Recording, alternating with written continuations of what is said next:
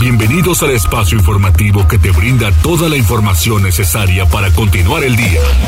Mariloli Pellón y el mejor equipo de reporteros y especialistas son tu enlace con lo más relevante de Puebla, México y el mundo. Tribuna PM, tu enlace.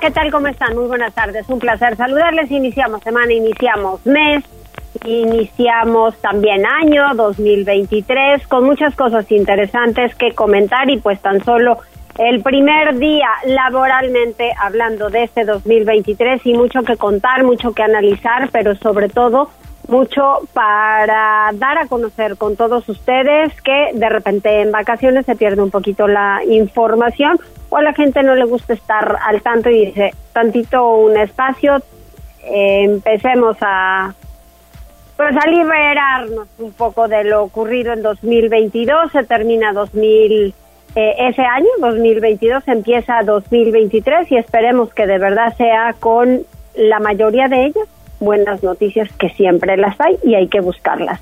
Saludo con mucho gusto en cabina. Tenemos líneas telefónicas 242-1312, 22-23-90-38-10.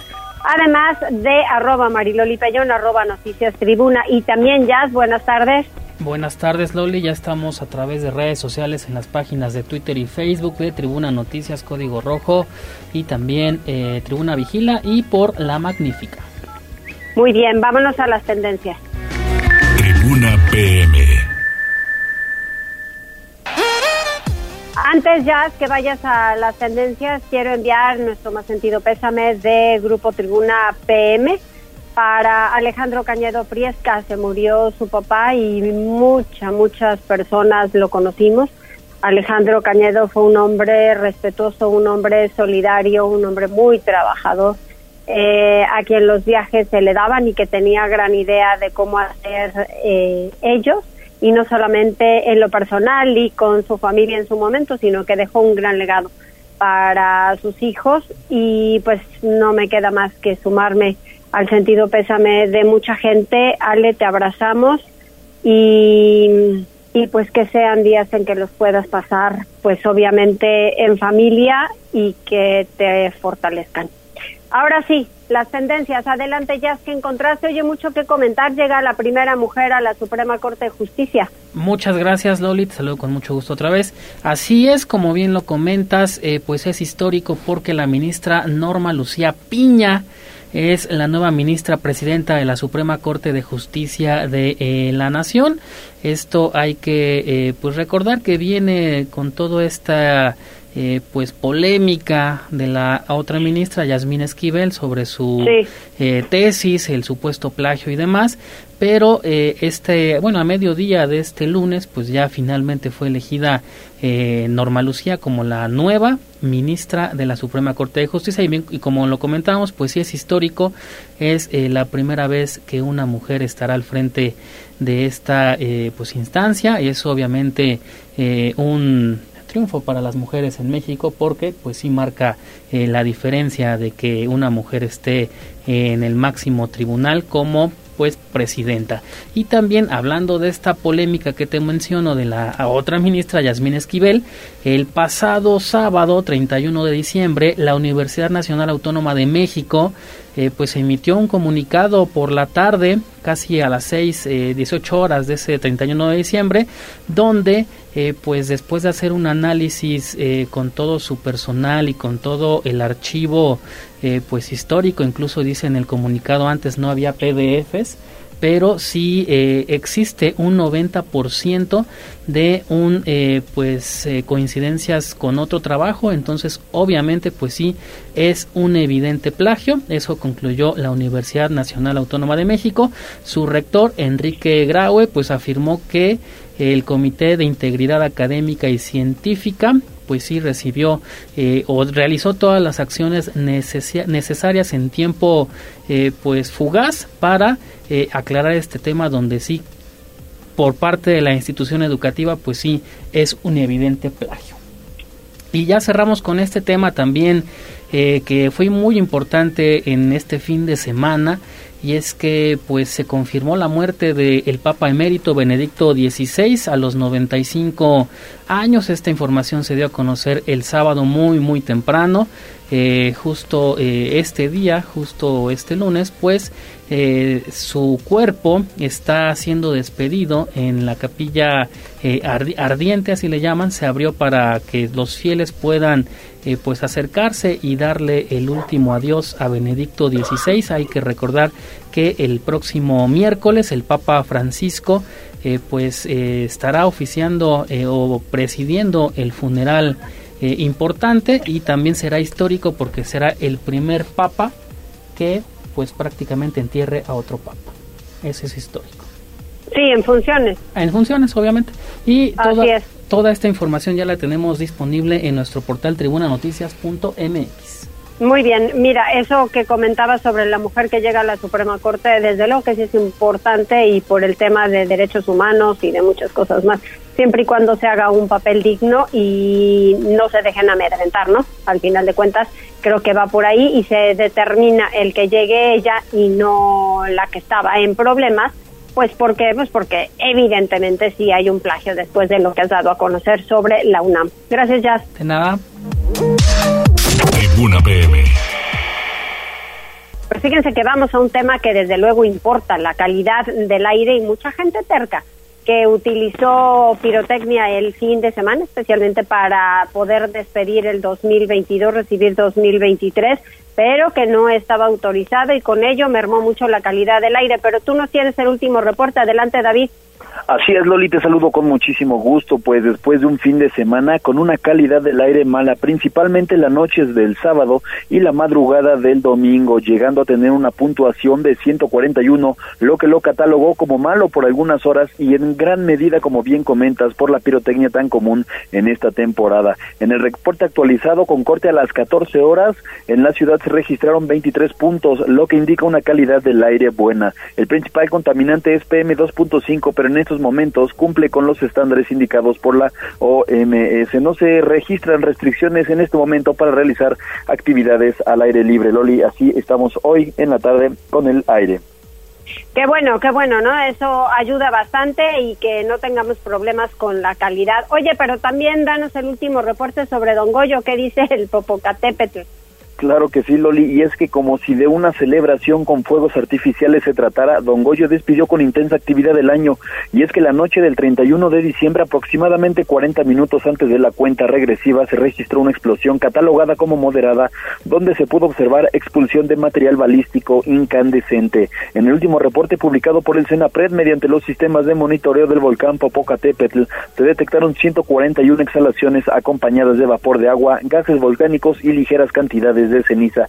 En el mismo periodo se contabilizaron 306 minutos de tremor de baja amplitud, de los cuales 45 fueron de tipo armónico. Durante esta mañana se ha observado una leve emisión constante de vapor de agua y gas en dirección al este-noreste. Al momento se tiene visibilidad parcial hacia el cráter debido a las condiciones hidrometeorológicas actuales. Loli, el semáforo de alerta volcánica continúa en amarillo fase 2. Así es, muy bien. Muchas gracias, David. Seguimos pendientes, Loli. Gracias, pues miren, por lo menos que nos dejen respirar tantito y por aquello que se complicara la situación de la calidad del aire, solo sí en esos casos se aplicaría el famosísimo hoy no circula, pero por el momento no es viable y no es oportuno. Nos vamos ahora con Pili porque el gobernador eh, habla sobre, dijo, para aquello de la calidad y demás, la verificación obligatoria. Dan un plazo más para los de transporte público y también las plataformas Pili. Sí, fíjate que al iniciar el año, el gobierno del estado informa que la verificación vehicular es obligatoria a todas las unidades automotoras. No es una medida recaudatoria, sino de protección verdaderamente al medio ambiente. Esto lo aseguró el gobernador Sergio Salomón Céspedes esta mañana al señalar que pues no habrá ningún arreglo en lo oscuro con nadie, como antes ocurría con las organizaciones de transporte. Esto es lo que decía el gobernador sobre el tema.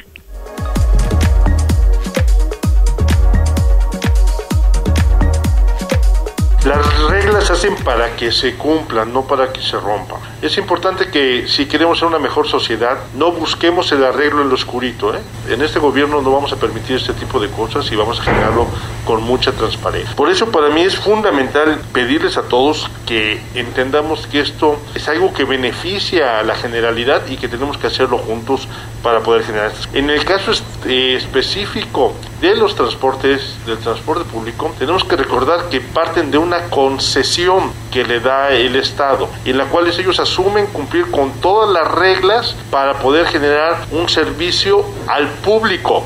Y bueno, dijo, ha emitido un acuerdo para conceder 15 días más a los concesionarios del transporte público para que cumplan con la verificación, porque a partir de la segunda quincena de enero, entonces comenzarán las acciones de retiro de unidades sobre todo las que contaminen de manera ostensible y multas a los que no cumplan. Con la presencia de las secretarias de Medio Ambiente, Beatriz Manrique Guevara, y de Movilidad y Transporte, Elsa Bracamontes González, se anunció las medidas inmediatas a tomar para el cumplimiento de la norma ambiental. En las primeras 10 semanas, por ejemplo, del programa de verificación, han cumplido 83 mil unidades de Puebla y de las ciudades donde hay centros de verificación, de los cuales pues se han otorgado ya hologramas. Esto dice la secretaria preparó el acuerdo a través del cual el transporte público podrá seguir verificando si su domicilio y su concesión tienen como base cualquier domicilio distinto a Puebla, San Andrés, Huejotzingo, San Martín, Atlisco y Tehuacán. Cualquier base, cualquier concesión de transporte público como yo, cuya base o domicilio sea distinta a estos municipios que ya mencionamos, en donde están asentados los 16 verificentros, podrán continuar con su verificación obligatoria Y bueno, repito, en las primeras 10 semanas del programa de verificación han cumplido ya 83 mil unidades de Puebla y de las ciudades donde hay centros de verificación, de los cuales, fíjate, se han emitido 860 hologramas que son pues corresponden a unidades eléctricas o híbridas. También se han otorgado 580 validaciones de verificación de unidades que pertenecen a otras entidades y que no pertenecen a la Comisión Metropolitana, la CAME. Para las ciudades donde aún no se tienen centros de verificación, se ha emitido pues un acuerdo para que puedan hacerlo en las ciudades donde hay centros de verificación. Hay un plazo de seis meses, pero los propietarios de las unidades deberán confirmar que efectivamente viven en esos lugares donde no hay. Hay un calendario que se publica ya en el diario oficial donde se indica las fechas a verificar. Eso es un tema. Y lo otro, la Secretaría de Movilidad y Transporte Mariloli, a través de su titular Elsa Bracamontes, anunció que han comenzado ya los 15 días de plazo para que las 36 mil unidades de transporte público realicen la verificación y luego pues seguirá la revista anual. A la fecha apenas el 10% de las unidades han cumplido, pero esta es la advertencia. Les daremos 15 días de plazo para que ustedes todavía puedan llevar a cabo esa verificación eh, y no eh, verificaron en los tiempos y en los plazos que se dieron, que fueron de 10 semanas, entonces no detendremos los vehículos, pero sí se tendrá multa. Entonces, eh, por eso los invitamos a que acudan. solo el 10% del, total del total del padrón vehicular de transporte público, que es de 36 mil unidades en el estado han verificado. Y bueno, las que han cumplido son apenas las líneas 2 y 3 de la red de transporte, el Ruta han verificado 317 unidades, pero aún falta por hacerlo de manera completa la línea 1.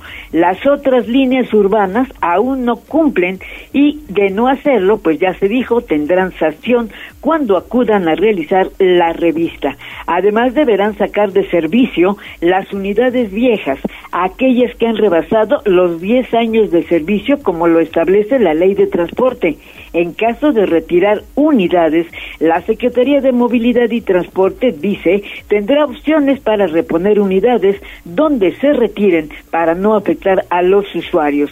Los concesionarios del servicio público mercantil, es decir, los taxis, se están acercando a cumplir pues con la verificación. Los más cumplidos hasta ahora han sido los que pertenecen a las unidades de plataforma.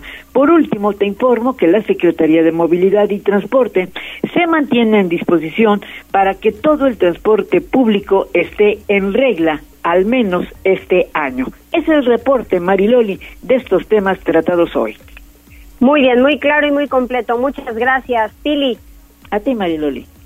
Vamos ahora con Gisela porque el presidente municipal de Puebla entregó una obra terminada. Esta es la 31 Poniente Oriente que va desde Esteban de Antuñano hasta el Parque Ecológico. Gisela, pero estamos hablando de balizamiento, que ojalá hayan quedado las líneas, porque habíamos reportado cuando las estaban haciendo que algunos pasos de cebra se estaban despintando y la otra, la semaforización. ¿Cómo quedó? Cuéntanos. Mariloli, te saludo con mucho gusto, igual que a nuestros amigos del auditorio. Precisamente se realizaron estas acciones con una inversión de 16.5 millones de pesos. El presidente municipal de Puebla, Eduardo Rivera Pérez, dijo durante este evento que atendieron 921 luces semafóricas y pintaron más de 61 mil metros de cruces peatonales, flechas, rayas separadoras de carril y rayas de alto. Además pintaron 201 postes y las estructuras semafóricas de 40 cruceros. Brindaron mantenimiento preventivo a 308 semáforos, realizaron el balizamiento de 61 cruceros y también el saneamiento eléctrico de 318 registros.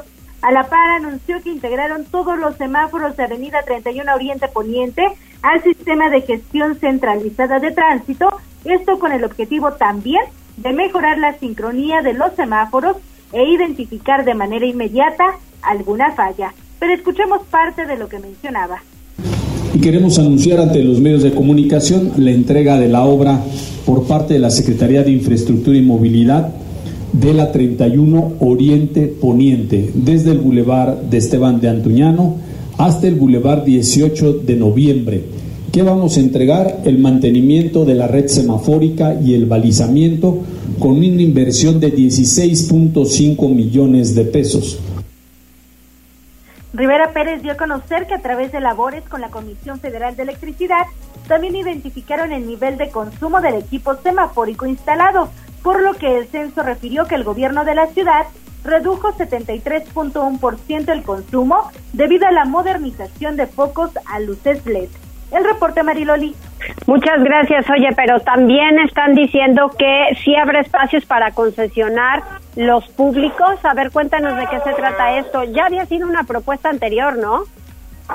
Así es, Mariloli. Fíjate que el presidente municipal de Puebla dio a conocer que en el transcurso de enero se lanzará por fin la convocatoria para concesionar por tres años y seis meses la publicidad en espacios públicos. En entrevista, el edil aceptó que algunos paraderos se encuentran irregulares y hasta en malas condiciones.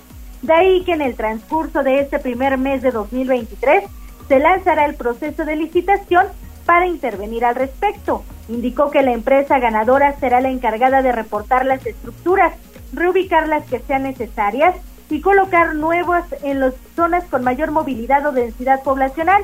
De ahí que trabajan ya en las bases. Escuchemos.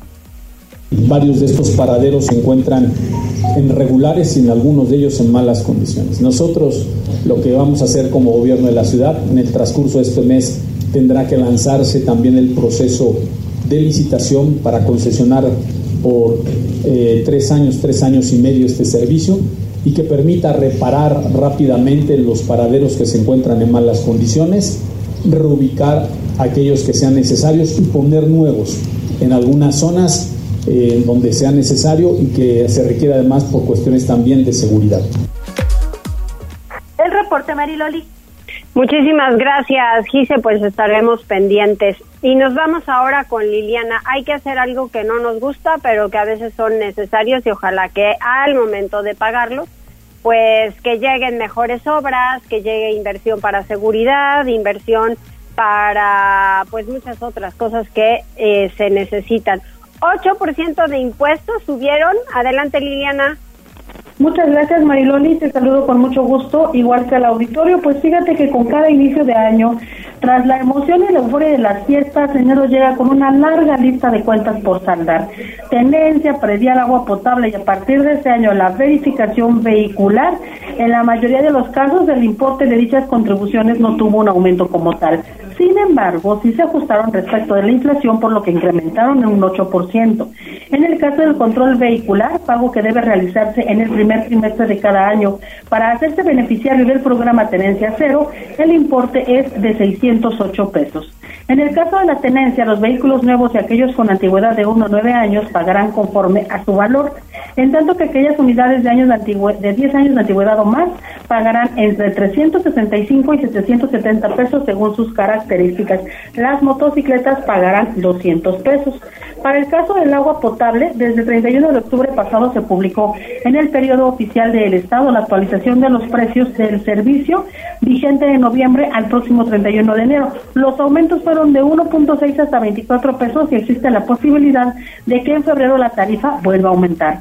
Y sobre el pago del predial, el monto varía según las características del inmueble y el municipio donde se ubica. En el caso de Puebla Capital y los municipios de San Andrés y San Pedro Cholula, quienes paguen entre enero y febrero podrán participar en los sorteos que cada ayuntamiento ha organizado para premiar a los contribuyentes cumplidos. A partir de este 1 de enero entró en vigencia además el calendario de verificación vehicular. El costo de trámite es de 628 pesos para automóviles convencionales y de 230 pesos para híbridos y eléctricos y de entrada deben verificar entre enero y febrero los autos cuyas placas terminan en 5 y 6. Y si aún no se ha podido cumplir con el cambio de placas, el costo de este trámite será de 1.105 pesos para vehículos del servicio particular, 825 pesos para remolques y 456 pesos para motocicletas. Si acaso toca renovar licencia, los precios van desde los 775 pesos hasta los 2.545 pesos. Es el reporte, Marilón. Órale, pues ni modo hacer el guardadito, ¿no? Bien lo decíamos, que fuera apartando algo del aguinaldo para poder pagar pues todo aquello que se avecina y es precisamente todo lo que ya nos has comentado. Efectivamente, Mariloli, la cuesta de enero está en marcha, ni modo ponerle buena cara. Así es, ponerle buena cara. Oye, pero también hay que poner buena cara y estar atentos que no nos vean la cara precisamente. ¿Y qué dice la Secretaría del Trabajo? Fíjate, Mariloli, que bueno, pues también en el nuevo año, nuevo empleo. Y es que algunas personas se fijan como meta personal encontrar un empleo fuera de Puebla e incluso del país. Los estados los Estados Unidos y Canadá. No obstante, es importante verificar que se trate de ofertas reales y seguras. A fin de evitar que poblanos en busca de una ocupación laboral en el extranjero sean víctimas de fraude, Gabriel Biestro Medinilla, secretario del Trabajo, llamó a los interesados en cambiar de aires a que busquen asesoría en la dependencia a su cargo. Aclaró que todos los servicios son gratuitos y en caso de que alguien pretenda cobrar por deben denunciarlo. Asimismo informó que en el portal del Servicio Nacional del Empleo hay un apartado en donde se muestran las vacantes disponibles. Se trata de empleos seguros, legales y el interesado puede por sí mismo seguir paso por paso el procedimiento para obtener alguna de ellas sin necesidad de agencias, gestores o los denominados coyotes. Escuchemos pero que son opciones seguras y opciones legales, ¿no? en unos casos hasta les incluye el transporte. Entonces es algo muy bueno, muy atractivo que lo pueden hacer. Aquí, aquí cuando vienen nadie les va a cobrar un peso, nadie les pide nada, aquí no tenemos coyotes y si alguien les está haciendo eso que nos avisen. Si quieren una opción segura, firme, que vengan con nosotros y nosotros aquí con todo gusto les asesoramos. El secretario indicó que en, caso de que fuera del país no se encuentre la oferta esperada en la bolsa de trabajo de la Secretaría, también hay vacantes para trabajar en otros estados como Querétaro y Tabasco y sobre todo en destinos turísticos como la Ribera Maya, Los Cabos y Bahía de Banderas. En estos casos las ofertas, la mayoría incluye transportes, alimentos, uniformes e incluso en algunos hasta servicio de lavandería y para quienes buscan emplearse como jornaleros agrícolas, también hay vacantes en los estados de Jalisco y Querétaro. Ese es el reporte, Mariloli. Muchísimas gracias, Liliana. Volvemos contigo un poco más adelante. Antes de hacer una pausa, les quiero hacer una mención importante porque las mejores roscas de Reyes, ya sabes, se avecina y esta, esta semana vienen los Reyes Magos, hagan su cartita y portense muy bien. Están las mejores roscas en la antigua Blanca de Cholula con un proceso artesanal experimentado por eh, con panaderos experimentados quienes elaboran las roscas rellenas de crema con almendra, nuez y pasos cubiertas con mantequilla. Hay que visitarlos en la calle Miguel Alemán 1701 en San Pedro Cholula y en las islas de Galería Cerdán y en Cruz del Sur. Ahí los esperan para las mejores roscas. Pero como nosotros siempre tenemos algo especial para ustedes, vamos a regalar tres roscas de Reyes. Uno, que llamen al 242 1312 y que le digan a Avi que quieren la rosca de Reyes y el primero que llame pues se la va a ganar y para los otros dos, quienes la quieran, pues entonces a redes. ¿A dónde ya? A través del Facebook Live o que nos escriban en Noticias Tribuna por Twitter. Ahí estamos monitoreando a ver quiénes son los primeros. Muy bien, esas son dos, las dos para redes sociales y una para línea telefónica 242 1312. Hacemos una pausa, regresamos enseguida, son las 14 horas con 27 minutos.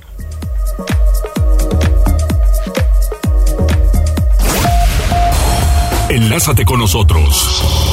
Arroba Noticias Tribuna en Twitter y Tribuna Noticias en Facebook. Ya volvemos con Tribuna PM. Noticias, tendencias y más. Estamos de regreso. Tribuna PM, tu enlace. Continuamos con más información, 14 horas con 31 minutos. Vamos con Liliana porque en San Andrés Cholula este municipio ha sido sede de la mesa de coordinación de paz. Platícanos de qué se trata, Liliana. Gracias, Mariloli. Víctor Ávila Andrade, encargado de despacho de la Secretaría de Seguridad Pública y Protección Ciudadana de San Andrés Cholula, informó que el pueblo mágico fue sede de la mesa de coordinación para la construcción de la paz. El objetivo fue establecer acciones coordinadas entre autoridades del rubro de seguridad de los tres niveles de gobierno a fin de erradicar la delincuencia en la zona conurbada de la entidad y municipios vecinos.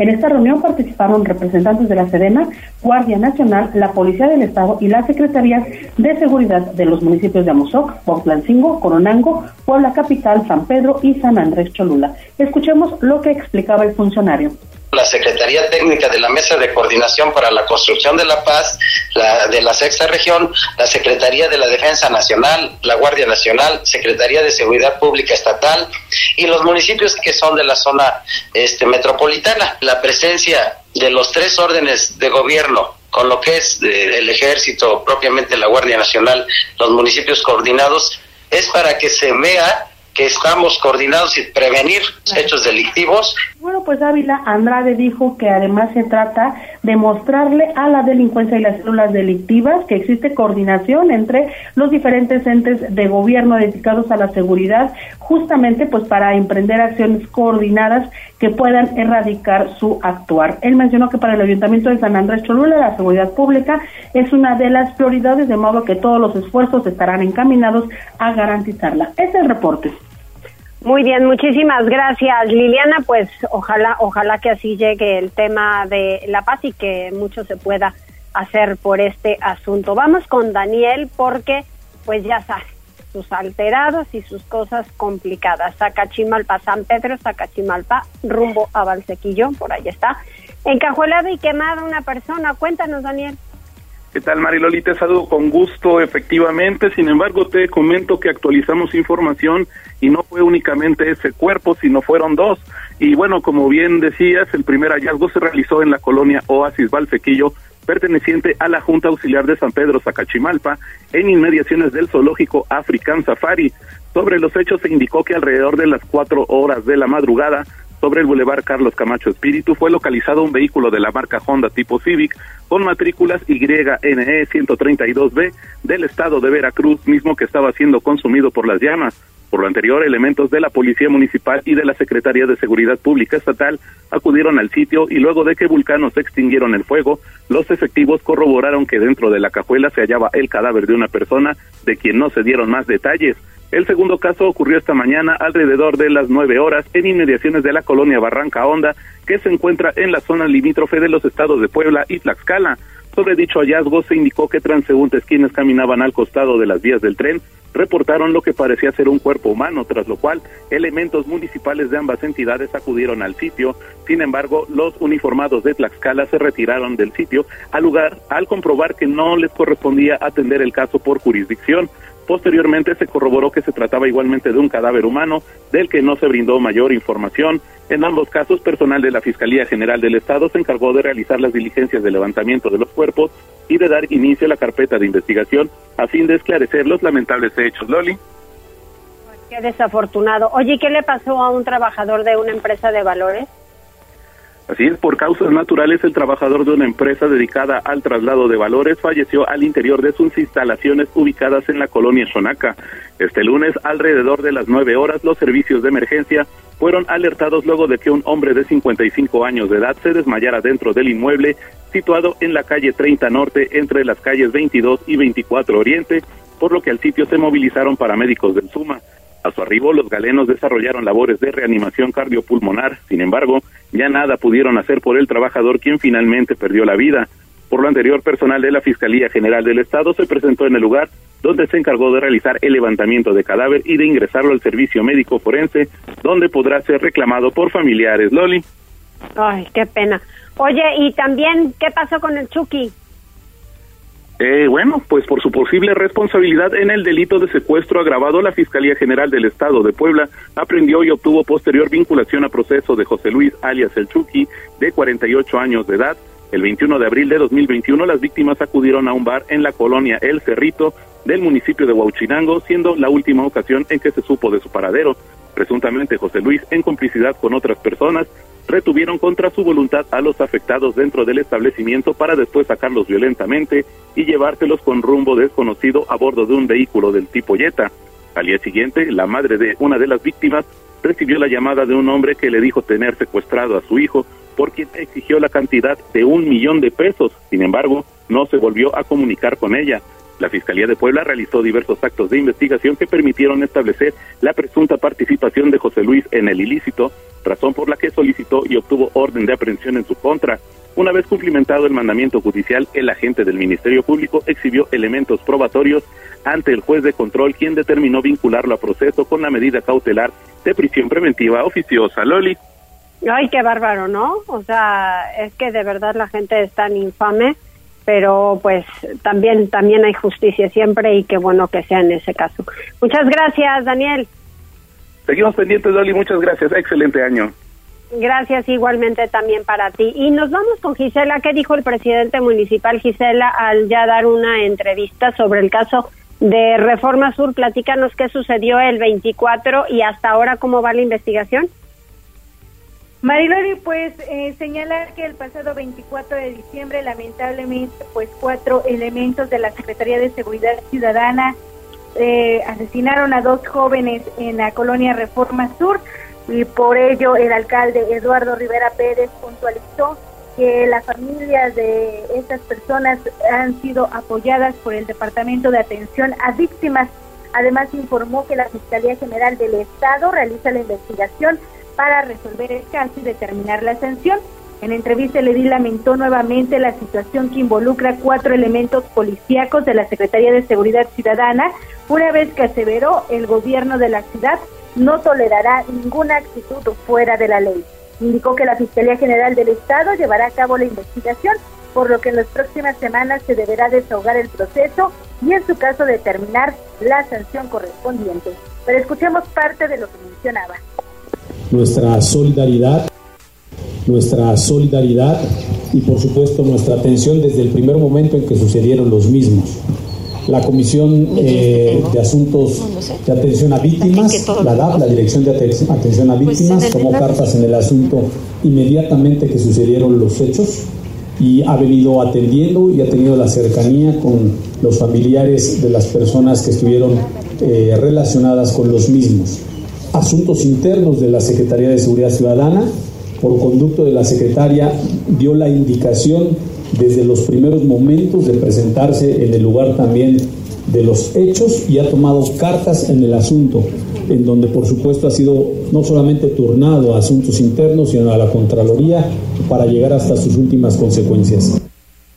Rivera Pérez aseguró que desde los lamentables hechos se dio la atención correspondiente.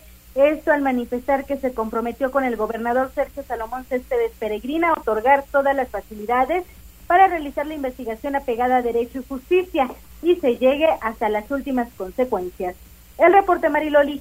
Pues sí, al final de cuentas así tiene que ser.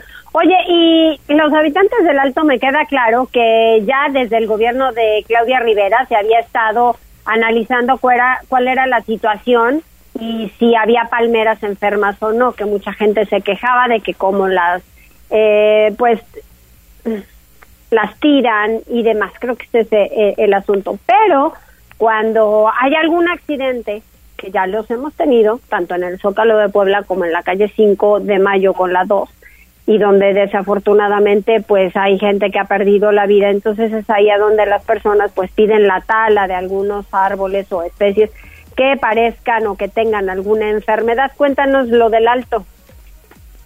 Mariloli, pues eh, una vez que habitantes del Alto se inconformaron por la tala de 18 palmeras el pasado 27 de diciembre, el alcalde Eduardo Rivera Pérez puntualizó que no tiene inconvenientes en que se presenten las denuncias o quejas que consideren pertinentes.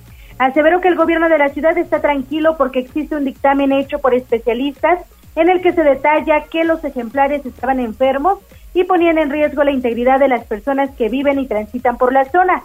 Dejó en claro que siempre actuarán apegados a derecho y la ley y de ahí que adelantó socializarán el tema de retiro de árboles porque al igual que un ser vivo nace, crece y muere manifestó que biólogos y especialistas están permanentemente detectando las condiciones en que se encuentran las palmeras para no poner en riesgo a las y los ciudadanos. Por ello aseveró que solo proceden en caso de ser necesario, pero también rescatan, pues en otras zonas, otros ejemplares más. Además, Rivera Pérez pidió a las y los poblanos reportar cualquier situación irregular o anormal para intervenir de manera oportuna ya que señaló que existen millones de seres vivos de árboles y plantas en la ciudad y necesitan los ojos de todos los ciudadanos para que ayuden a reportar cualquier situación de riesgo. El reporte Mariloli. Muchísimas gracias, pues estaremos desde luego pendientes. Vamos ahora con Pili porque el gobernador empieza el año y haciendo giras y hablando de muchas regiones del estado de Puebla y ahora nos vamos a la Mixteca. Pili, ¿ahí qué dijo? Bueno, pues fíjate que eh, para iniciar con pie derecho, el gobernador Sergio Salomón Céspedes inició giras al interior del estado.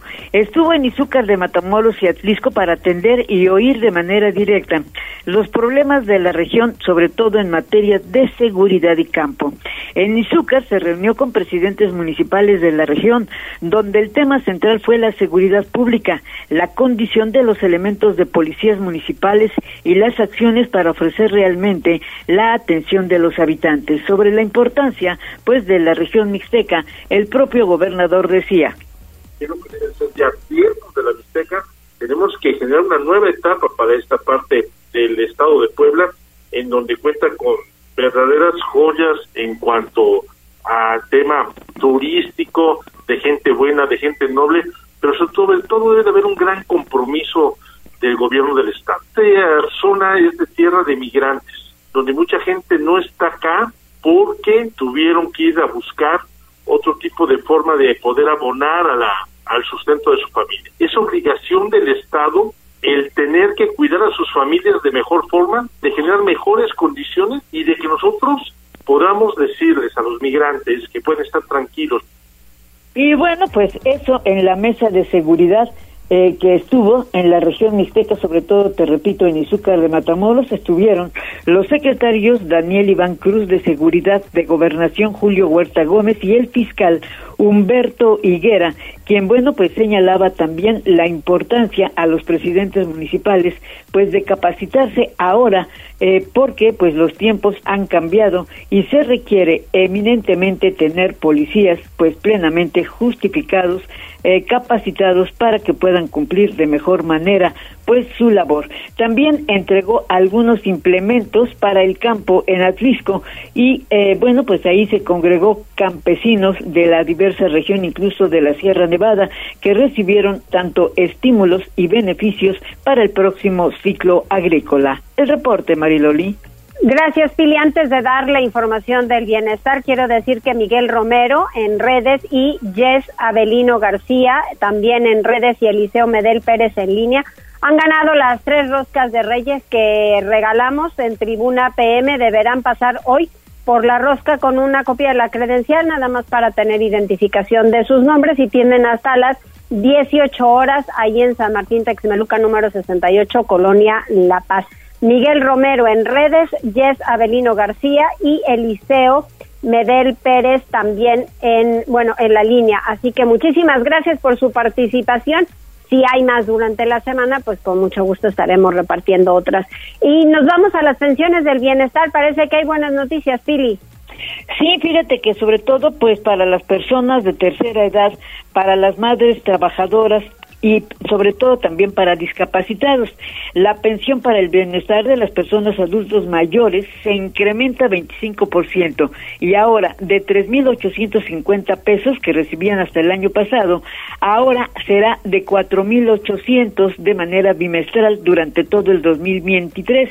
En tanto, el padrón pues de, de personas adultos mayores en Puebla llega ya prácticamente a medio millón, además de atender, te repito, a las familias que tienen, bueno, pues algún hijo, algún familiar discapacitado, también recibirá este beneficio. Eh, la entrega de las pensiones comenzará a caer, llamémosle así, a partir del próximo día miércoles 4 de enero, sobre todo primero para las personas pues que tienen ya su eh, su tarjeta bancaria, pues ellos de manera directa comenzarán a recibir la pensión y posteriormente, bueno, pues será a conocer eh, cómo será la entrega de aquellos que todavía pues reciben el beneficio en las mesas de pago. Pero lo importante es que la, la gente pues ya podrá contar con este beneficio de la pensión que ofrece la Secretaría del Trabajo. La entrega se hará del 4 al 10 de enero y la dispersión de pagos corresponde al primer bimestre del año, de enero a febrero, ya con el respectivo incremento. El reporte, Mariloli. Muchísimas gracias, Pili. Pues ahora tendrán un incremento y ojalá al final de cuentas, con tanto que ya nos dijo Liliana que hay que pagar para ese principio de año, bueno, por lo menos para enero, febrero y marzo, pues que le sirvan bastante, ¿verdad Liliana? Efectivamente, Mariloli, fíjate que uno de los propósitos de Año Nuevo más recurrentes es viajar. Y para salir de la rutina y despejarse, sí, es la verdad, y para salir de la rutina y despejarse, pues los días de asueto son fundamentales. Este 2023 habrá siete días de descanso obligatorio de acuerdo a la ley y cinco de ellos forman sendos fines de semana largos, conocidos como puentes. El primer día de descanso obligatorio en este 2023 fue justamente el domingo 1 de enero, aunque se trata de un día naturalmente inhábil. Algunas personas todavía laboraron y en este caso pues hay que recordar que ellas merecen un pago triple por haberlo hecho. El siguiente día festivo eh, de este 2023 es el domingo 5 de febrero en conmemoración a la Constitución mexicana. Sin embargo, por disposición gubernamental se recorre al lunes 6, formando el primer puente de este año. El natalicio de Benito Juárez es la siguiente fecha de asueto obligatorio, es el 21 de marzo, martes pero se recorre el lunes 20 y este será el segundo fin de semana largo del año. Y el tercero será en mayo, el día 1, en conmemoración del el Día del Trabajo. El sábado 16 de septiembre es el siguiente festivo en el calendario en conmemoración de la independencia de México y el lunes 20 de noviembre será el sexto día de asueto oficial y el cuarto puente del 2023 al cumplirse un aniversario más del inicio de la Revolución Mexicana y finalmente el último día de descanso obligatorio será el lunes 25 de diciembre, día de Navidad y último puente del año además de los festivos oficiales. En el calendario hay otras celebraciones que si bien no son de asueto general, suelen provocar la suspensión de actividades laborales y escolares. En esta lista se encuentran los días 6 y 7 de abril que corresponden a jueves y viernes santos. El viernes 5 de mayo que se celebra un aniversario más de la batalla de Puebla. El 12 de octubre que es el día de la raza. El jueves 2 de noviembre que es el día de muertos y el 12 de diciembre, que es el Día de la Virgen de Guadalupe. Y para el caso de estudiantes y docentes, además de los días de asueto obligatorio, pues este 2023, habrá suspensión de actividades escolares los días 27 de enero, 31 de marzo, 28 de abril, 26 de mayo y 30 de junio, que son los viernes de Consejo Técnico Escolar. También se descansa del 3 al 14 de abril, días en que se integra el periodo vacacional de primavera, el 5 y el 15 de mayo, que es Día del Maestro, bueno, el 5 es el Día de la Batalla y el 15 de mayo el Día del Maestro, y estas suspensiones corresponden solo al primer semestre del año porque el calendario ciclo. Es el reporte, Mariloli. Oye, de todas estas fechas que nos dijiste, la del 1 de enero, que bueno, ya pasó, que fue el domingo, el 5 de febrero, que se pasa al 6, el 21 de marzo, que se cambia al 20, el 1 de mayo creo que es la única que no se cambia, ¿verdad? El 1 de mayo no se va a cambiar, esa se queda cada año, es el día, ahora sí que es el día que es, Ajá, el día en que cae, sí. Ajá, esa no se mueve en el calendario, pero de ahí en fuera, este, ah, bueno, y también eh, las fechas del 16 de septiembre, pero en este año cae sábado, Mariloli. Así es. El 16 de septiembre nunca se cambia el descanso. Muy bien, muchas gracias, Liliana. Buenas tardes, Mariloli. Muy buenas tardes. Y también regresamos con Pili por, eh, la, vamos antes, perdón, a una pausa, vamos a una pausa y regresamos enseguida. ¿Hay reporte vial, Avi? Tribuna PM. Reporte vial. Contigo y con rumbo. Con información de la Secretaría de Seguridad Ciudadana, compartimos el reporte vial de este 2 de enero con corte a las 2 y media de la tarde. Encontrarán tránsito fluido en el Boulevard 14 Sur desde el Boulevard Bersequillo hasta el Circuito Juan Pablo II, así como en el Boulevard Puebla desde la Avenida Xonacatepec hasta el Boulevard México y en el Camino Real a Cholula entre el Boulevard Atrisco y la Calzada Zabaleta. De igual forma, se registra elegir a carga vial en la 13 Sur desde la 11 Poniente hasta la Avenida Reforma, así como en el circuito Juan Pablo II entre la 29 Sur y el Boulevard Atlisco, y en la Avenida Teciutlán Sur entre la Prolongación Reforma y la calle Chignahuapa. Amigos del auditorio, hasta aquí el reporte vial. No olviden mantenerse informados a través de nuestras redes sociales en Facebook, Twitter e Instagram. Y recuerda, si transitas por zonas escolares, circula con precaución y cede el paso al peatón. Que tengan una excelente tarde. Puebla, contigo y con rumbo. Gobierno Municipal. Tribuna PM. Continuamos y ahora sí vamos a hacer una pausa. Regresamos enseguida para pues cerrar con todavía más información. Enlázate con nosotros. Arroba Noticias Tribuna en Twitter y Tribuna Noticias en Facebook. Ya volvemos con Tribuna PM. Noticias, tendencias y más. Estamos de regreso. Tribuna PM, tu enlace. Continuamos con más información. Son 14 horas con 54 minutos. Vamos con Pili por la reconversión de créditos ya habíamos hablado algo sobre ello semana pasada, ¿verdad, Pili? Sí, así es, Mariloli. ¿Te acuerdas que yo te decía el viernes que, bueno, pues era el último día y había pues enormes colas ahí en las oficinas del Infonavit? Sin embargo, porque eh, pues resultó insuficiente atender a todos, entonces la delegación informa que dará 10 días más a todos los derechohabientes que tienen en trámite esa reconversión de sus créditos hipotecarios para que puedan tener el beneficio pues de este trámite. Así que bueno, pues las personas que no lograron el último día a arreglar su reconversión, pues tienen tienen 10 días para hacerlo, pero además también se mantiene abierta en línea pues donde lo pueden hacer también a través vía internet, pero bueno, pues mucha gente prefiere acudir de manera personal. El, delegado Antonio Curi señala que, bueno, no todas las cuentas se pueden eh, hacer reconversión. Las que no se pueden son apenas el 2% y son aquellas que tienen, pues, un crédito eh, relacionado con alguna institución bancaria. Por los que tienen crédito solamente Infonavit, ellos sí tienen derecho a hacer esta reconversión. Sobre todo es importante que lo hagan porque pues estaba muy ligado al incremento del salario mínimo y entonces como este año ha tenido un incremento importante, pues de no hacer eh, la reconversión, pues la, los derechohabientes que tienen hipoteca van a tener un fuerte aumento en sus pagos. Por eso la importancia de la reconversión Mariloli, 10 días para que puedan continuar haciendo sus trámites. Muy bien, muchas gracias Pili. A ti Mariloli, buenas tardes. Y ahora, pues siempre es algo que nos da curiosidad, también nos preguntamos, ok, está bien, nosotros hacemos nuestras propuestas, y son propuestas, nosotros mismos nos, nos lo hacemos, propuestas de inicio de año, si lo hemos cumplido o no, ustedes saben con qué cumplieron y con qué no cumplieron, qué les, qué les faltó, eh, qué necesitaron, en fin, muchas cosas más. Pero, pues también hay predicciones. Adelante, David, con ello.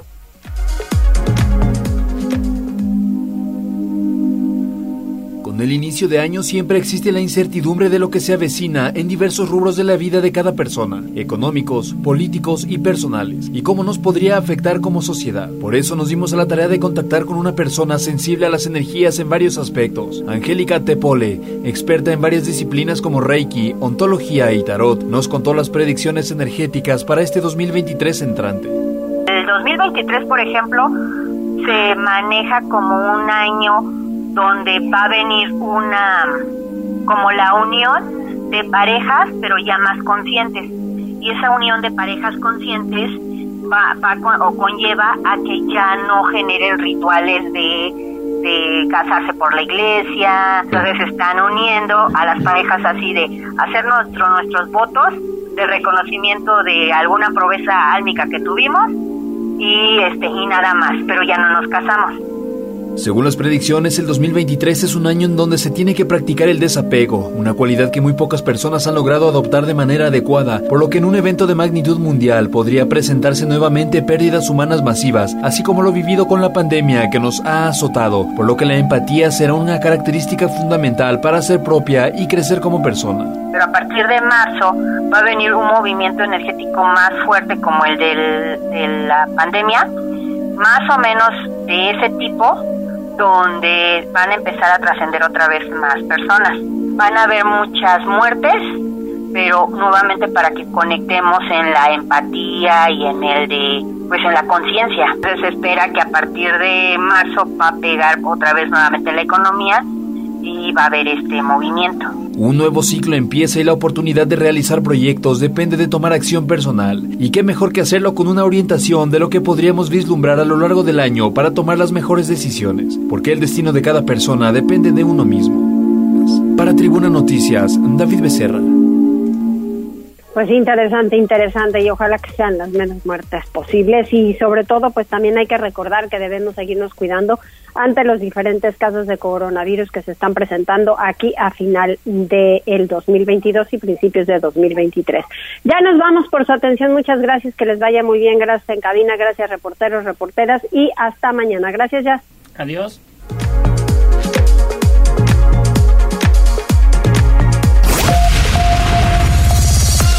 Gracias por enlazarte con nosotros. Seguimos informándote vía redes sociales. Arroba Noticias Tribuna y Tribuna Noticias en Facebook. Tribuna PM es un producto de Tribuna Comunicación. Fuerza en medios.